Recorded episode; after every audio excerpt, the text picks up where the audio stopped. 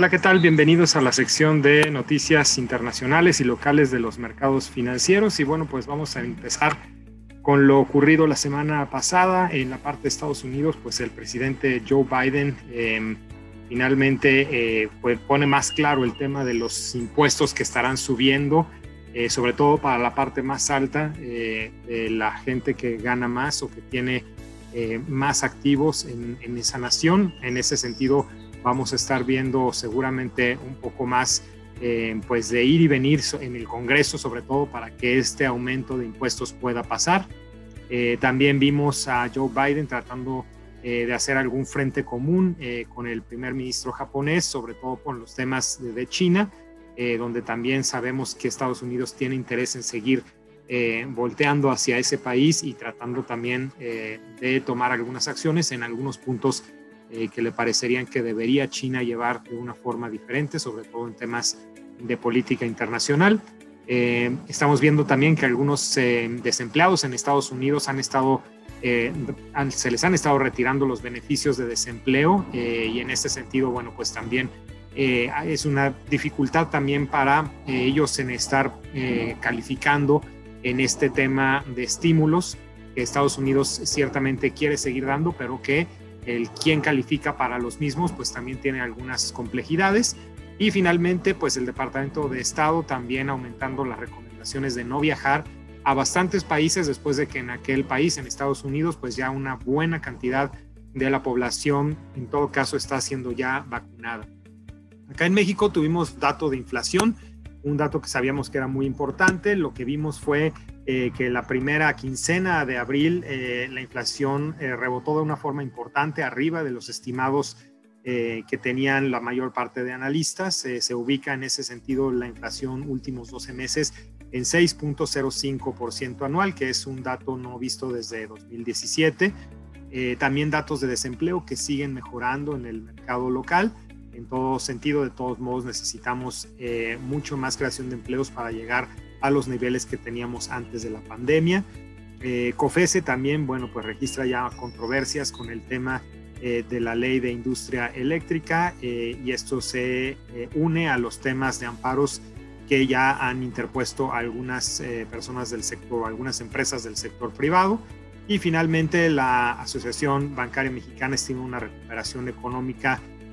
pues importante, sobre todo a raíz de que empiecen ya las reaperturas de escuelas y que el plan de vacunación eh, siga en el camino en el que va actualmente. Noticias internacionales, bueno, pues en temas justamente también de vacunas, la vacuna Sputnik eh, V eh, empieza a mostrar de hecho una mayor efectividad de la que se tenía en las pruebas iniciales, con una efectividad del 97.6% de la gente que está obteniendo esta vacuna está teniendo efectividad para no contagiarse.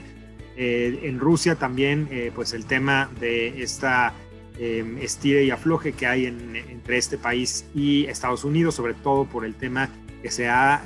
reavivado de la anexión de Crimea, un territorio que le pertenecía a Ucrania, pero que hace ya algunos años pasó a manos rusas, pues continúa también con alguna tensión el, presidente Vladimir Putin haciendo algunas advertencias pues de no eh, meterse en temas internos de ese país. Y finalmente en Perú pues también algo de nerviosismo, eh, dado que bueno, se está perfilando el tema de la segunda ronda electoral para la presidencia de ese país, donde hasta el momento pareciera ser que el candidato de izquierda eh, podría estar ganando en la elección del 6 de junio. Y acá, bueno, los mercados un poco nerviosos con al momento lo que está saliendo de encuestas. En temas de mercados, bueno, pues vimos a, los mercados en general con un, tono, entre plano y con algo de aumento en algunos casos. El caso del S&P 500 en Estados Unidos, pues muy plano, un rendimiento ligeramente eh, negativo, el menos 0.13%. Acá seguimos viendo poco a poco el tema de reportes trimestrales, que si bien está saliendo mejor a lo esperado, definitivamente sí hubo algo de eh, pausa eh, de los inversionistas ante estos temas de impuestos en Estados Unidos. En México el IPC pues sí sigue con una tendencia bastante a la alza, 2.31%, eh, el IPC subiendo en esta semana con reportes trimestrales de varias empresas que están saliendo un poco arriba de lo, de lo esperado. En el caso de Europa, también un mercado con una ligera toma de utilidad, 0.49% es la caída de este índice. También eh, después de varias semanas de estar, haber estado ya con eh, aumentos, pues eh, se, hace una ligera toma de utilidades. Y en Asia, que por el contrario llevábamos algunas semanas con caídas importantes, ya esta es la tercera semana al hilo con aumentos, particularmente en países eh, diferentes a China. China sí es el país que ha tenido un poco más eh, de, complicación para seguir una trayectoria positiva en la parte del mercado accionario, pues por muchos temas que van desde eh, los inversionistas un poco nerviosos de que el gobierno chino quite estímulos ante la buena reacción de la economía allá, hasta también algunos otros noticias ya muy particulares, como es el tema de una escasez de microconductores, de semiconductores, eh, que obviamente afecta a esta nación y sobre todo a la parte de tecnología de esta nación. Eh, y en la parte de divisas, bueno, seguimos viendo pues en general dólar con una tendencia de debilidad, el peso ya por segunda semana abajo de 20 eh, pesos por dólar, es decir, un peso fortalecido, al igual que muchas otras monedas en las últimas dos semanas, ante un tono en general de inversionistas que están tratando de invertir fuera de Estados Unidos, aprovechando oportunidades de inversión eh, en otros países. Y el euro también eh, con una fortaleza, en este caso ya acercándose al 1.21 dólares por euro. Acá hace algunas semanas lo habíamos visto llegar casi al 1.17 y en ese sentido, pues sí, la subida eh, del euro, la fortaleza del euro no ha sido menor en las últimas semanas.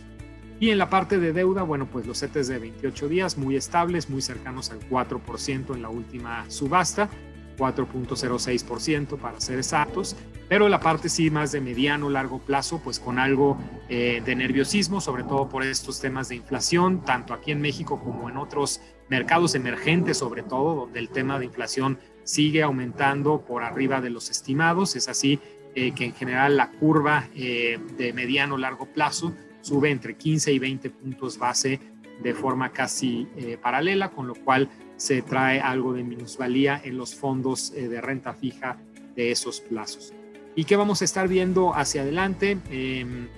en México probablemente y también en Estados Unidos lo más relevante van a ser los datos del PIB em, de este primer trimestre eh, del 2021 que van a salir pues estas primeras eh, versiones que subsecuentemente van a ser revisadas, pero sí es importante ver esta, este primer dato. En el caso de México saldrá el 30 de abril, en el caso de Estados Unidos sale el 29 de abril. Adicional a eso, pues acá en México vamos a tener datos de remesas, que también sabemos que es un dato bastante importante, que ha estado rompiendo récords, pero el último dato sí fue un poco más abajo de lo esperado, y también datos de PMI. Eh, y en el caso de Estados Unidos, pues también el día 28, importante el tema de la decisión de la Fed, donde no esperamos que haga cambios en la tasa de interés, pero será importante ver eh, pues los, los, temas de discusión y sobre todo las conferencias de prensa que generalmente viene eh, junto con esta decisión para ver qué tan, tanta preocupación hay en la Reserva Federal, sobre todo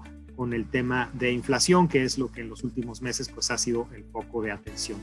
Por el momento es todo lo que teníamos para ustedes. Espero que eh, estén muy bien. Saben que cualquier tema importante lo estaremos publicando en nuestras redes sociales y nos escuchamos por acá la siguiente semana. Hasta pronto.